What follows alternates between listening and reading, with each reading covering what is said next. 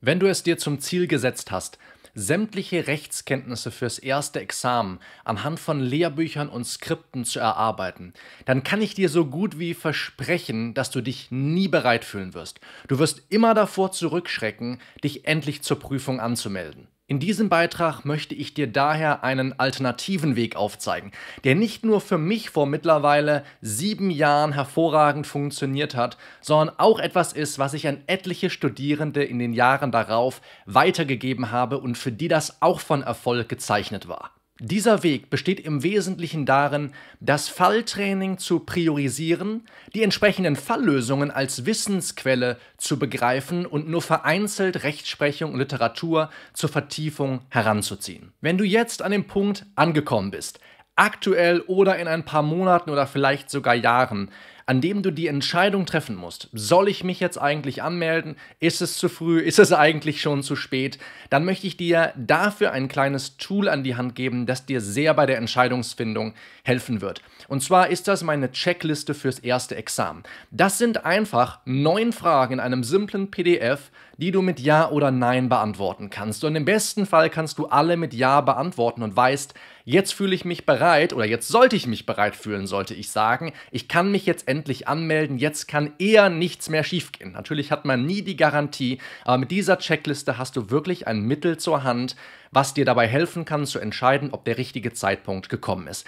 Ich habe die Checkliste, ein simples PDF, wie gesagt, kannst du kostenlos herunterladen einfach mal in der Videobeschreibung und im Kommentarfeld verlinkt, wenn du bei YouTube schaust. Und solltest du den Podcast hören, dann findest du den Link dazu auf jeden Fall auch in den Show Notes. Wenn du dich wirklich in 90 Tagen oder weniger auf das erste Examen vorbereiten willst, dann musst du den Fokus auf das Falltraining legen. Und das Falltraining ist das Erste, was gehen muss, wenn die Zeit mal wieder knapp wird und der Lernplan auseinanderzufallen droht. Es ist ganz oft so, wir planen Zeit ein um Fälle zu bearbeiten, uns an Fällen praktisch zu erproben. Und dann kommt es, wie es kommen muss, so heißt es ja auch so schön in juristischen Sachverhalten oft, es kommt, wie es kommen muss, die Zeit reicht nicht. Und das Erste, was gehen muss, sind die Falllösungen und das darf nicht sein. Und dazu direkt ein kleiner Pro-Tipp.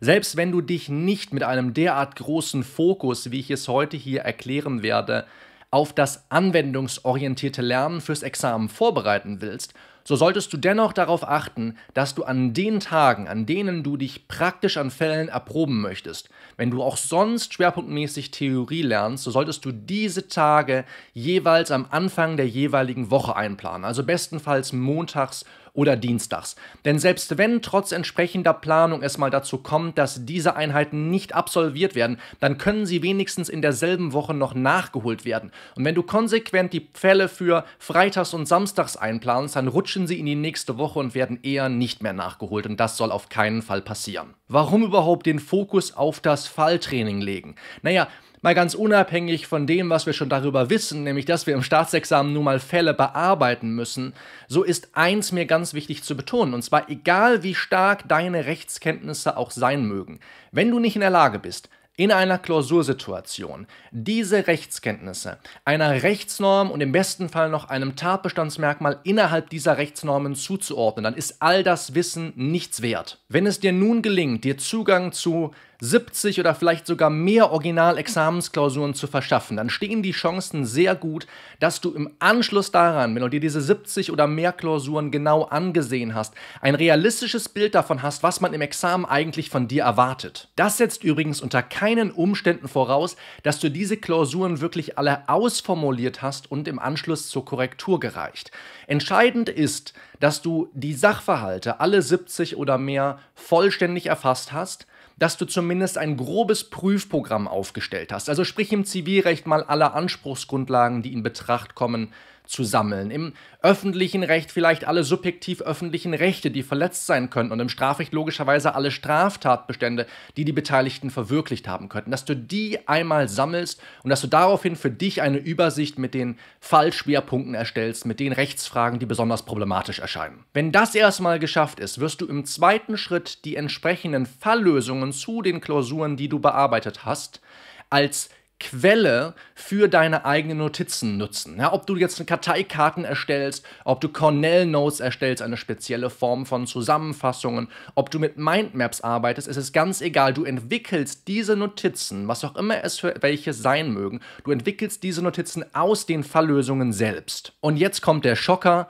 du wirst maximal eine Notiz pro Seite der Falllösung anfertigen dürfen. Ja, du hast richtig gehört, wenn deine Falllösung also 27 Seiten hat, dann darfst du maximal 27 Notizen erstellen, die ihrerseits natürlich auch nur jeweils einen Gedanken umfassen dürfen. Das bezeichnet man als Minimum Information Principle. Und wenn du jetzt sagst, was ich gut nachvollziehen könnte, Michael, es fällt mir total schwer, Wichtiges von Unwichtigem zu unterscheiden, gerade im Zivilrecht, wo wir so viel Stoff haben, wie soll ich denn von einer Seite Falllösung, wie soll ich denn da wissen, was die eine Notiz ist, die eine Information, die ich mir rausschreiben darf? Ich werde dir jetzt hier, wenn du bei YouTube schaust, eine Infokarte einblenden mit einem Video, das dir dabei helfen wird. So, nachdem das passiert ist, kannst du dich jetzt anhand der so erstellten Notizen morgens früh oder wann immer dein Lerntag beginnt, also bevor du jedenfalls wieder in das Falltraining einsteigst, über das wir gerade gesprochen haben, kannst du dich mit Hilfe dieser Notizen aktiv abfragen. Und damit wir das Ganze wirklich maximal effizient gestalten können, wir wollten uns ja wirklich nur 90 Tage aufs Examen vorbereiten, würde ich dir empfehlen, dass du dir Quiz mit Multiple-Choice-Antworten erstellst oder jedenfalls Lückentexte, weil beides einfach schneller in der Abfrage funktioniert. Und wenn du diese Notizen erstellst, dann achte bitte darauf, dass du die externalisierten Informationen, also das, was du rausschreibst, wirklich auch verstehst. Und das stellst du dadurch sicher, dass du in eigenen Worten formulierst. Übernimm nicht das, was eins zu eins so in der Falllösung steht. Formulier in eigenen Worten. Und wenn dir das gelingt, kannst du auch sicher sein, dass du es gerafft hast. Und nachdem diese ersten zwei Schritte jetzt getan sind, du hast den Fokus auf das Falltraining gelegt, du hast diese Fälle analysiert, du hast die Sachverhalte vollständig erfasst, ein grobes Prüfprogramm erstellt, du hast dir eine Übersicht mit den Themenschwerpunkten der jeweiligen Klausur gemacht, du bist hergegangen und hast dir pro Seite der Falllösung wenigstens eine Notiz erstellt, anhand derer du dich aktiv abfragen kannst. Jetzt kommt es zu dem, wo ich eine kleine Ausnahme von dem Titel dieses Videos mache, denn jetzt nutze ich wirklich vereinzelt Literatur und Rechtsprechung, vor allem Aufsätze, Urteile, Lehrbücher, Kommentare, vielleicht auch Skripte, und zwar immer dann, wenn ich mir die Frage nicht beantworten kann, warum eine bestimmte Rechtsfrage sich überhaupt gestellt hat. Das heißt, ich habe vielleicht bei meiner möglichst vollständigen Erfassung des Sachverhalts einen bestimmten Schwerpunkt der Klausur übersehen. Ich hätte dazu nichts geschrieben. Oder ich sehe, ich habe zwar den Schwerpunkt erkannt, aber ich wüsste überhaupt nicht, wie ich da selbst eigenständig argumentieren könnte. Dann bietet es sich wirklich an, vereinzelt nochmal Literatur und Rechtsprechung heranzuziehen, um das besser verstehen zu können und vielleicht auch zu verstehen, wie jemand, der von dem Rechtsproblem auch möglicherweise am Anfang keine Ahnung hat, sich aber Stück für Stück der Lösung dieses Rechtsproblems nähert und dann kannst du diesen Workflow, diesen Arbeitsablauf des Autors, der Autorin, der Aufsätze oder vielleicht auch des Urteils nutzen, um das in deinen eigenen Klausuren zu reproduzieren. Um passende Literatur und Rechtsprechung zu finden, finden sich oft auf der letzten Seite von professionellen Lösungsvorschlägen vereinzelte Vertiefungshinweise. Die passen dann perfekt zu den Schwerpunkten, die innerhalb der Klausur verarbeitet wurden. Sollte das nicht der Fall sein bei den Falllösungen, die du verwendest, dann kannst du mal in die Fußnoten schauen. Und zwar in die Fußnoten zu den Textbausteinen, die die wichtigsten Rechtsfragen des Falles behandelt haben. Da wirst du also dann auch für dich eigene Vertiefungshinweise draus ziehen können. Zumindest wird sich aber, so hoffe ich jedenfalls, auf den ersten Seiten der Lösung, wahrscheinlich auf der ersten Seite der Lösung, eine Übersicht mit allen Schwerpunkten des Falles finden. Und von da aus kannst du dann eigene Recherchen anstellen. Ich würde mal kalkulieren, dass du dafür einen ganzen Nachmittag brauchst pro Fall. Das heißt, wenn du am Vormittag, je nachdem wann du beginnst, vielleicht bist du auch eine Nachteule und fängst erst nachmittags an, kein Problem. Die ersten paar Stunden deines Lerntages verbringst du jedenfalls mit der jeweiligen Klausur, mit der vollständigen Erfassung des Sachverhalts und mit den Schritten, die wir eben einzeln durchgegangen sind. Und dann widmest du dich der Vertiefung anhand der Rechtsfragen, zu denen du dir nicht erklären konntest, warum sie sich überhaupt gestellt haben. Da würde ich einen Nachmittag Nachmittag einkalkulieren oder einen Abend, jedenfalls ein paar Stunden deines jeweiligen Lerntages. Fassen wir nochmal zusammen, was du tun sollst, wenn du dich in 90 Tagen auf das erste Examen vorbereiten willst.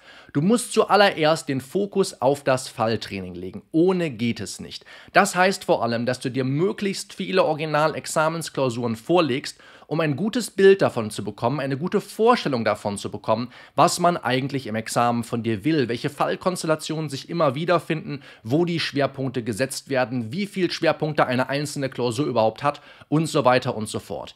Dann wirst du hergehen und dir aus den Falllösungen jeweils Notizen erstellen und zwar eine pro Seite. Und nur wenn das nicht reicht und dich morgens damit abgefragt hast, dann würde ich noch hergehen und sagen, ich habe nicht verstanden, warum sich diese Rechtsfrage in der Klausur überhaupt gestellt hat. Was kann ich dagegen unternehmen? Vereinzelt Rechtsprechung, Literatur nutzen, um das aufzubereiten. Und jetzt möchte ich zum Abschluss dieses Videos wie immer von dir wissen, jedenfalls wenn du bei YouTube schaust. Nutzt du Lehrbücher, nutzt du Skripte für die Examensvorbereitung oder beschränkst du dich auch zu 90 Prozent auf das Falltraining? Lass es mich gerne in den Kommentaren wissen. Wenn du den Podcast hörst, kannst du mir das gleiche auch im Rahmen einer Rezension bei Apple Podcasts mitteilen oder mir eine E-Mail schreiben an info@endlichjura.de. Ich freue mich auf jeden Fall auf deine Zuschrift. Und jetzt habe ich am Anfang des Videos, dieses Podcasts, dieses Beitrags, was auch immer du von mir gerade hier konsumierst, habe ich in jedem Fall nochmal auf die Checkliste hingewiesen. Und wenn du jetzt an dem Punkt angekommen bist, wo du vielleicht sogar 90 Tage dieses Programm hier durchgezogen hast, dann hilft dir diese Checkliste nochmal wirklich in Stein zu meißeln, ob du dich jetzt anmelden sollst. Natürlich, wenn du nicht alles mit Ja beantworten kannst, heißt das nicht, dass du durchfällst, aber es gibt dir jedenfalls die Sicherheit, diese Punkte abzuarbeiten und im Endeffekt mit einem guten Gefühl oder mit einem möglichst guten Gefühl in die Examensklausuren zu gehen. Wenn du den Podcast hörst, findest du den Link dazu in den Show Notes. Wenn du bei YouTube schaust, findest du ihn jetzt im Abspann und ansonsten auch in der Videobeschreibung und im Kommentarfeld. Schön, dass du eingeschaltet hast oder zugehört hast. Wir sehen uns nächste Woche wieder auf dem Kanal. Mach's gut, bis dahin, ciao.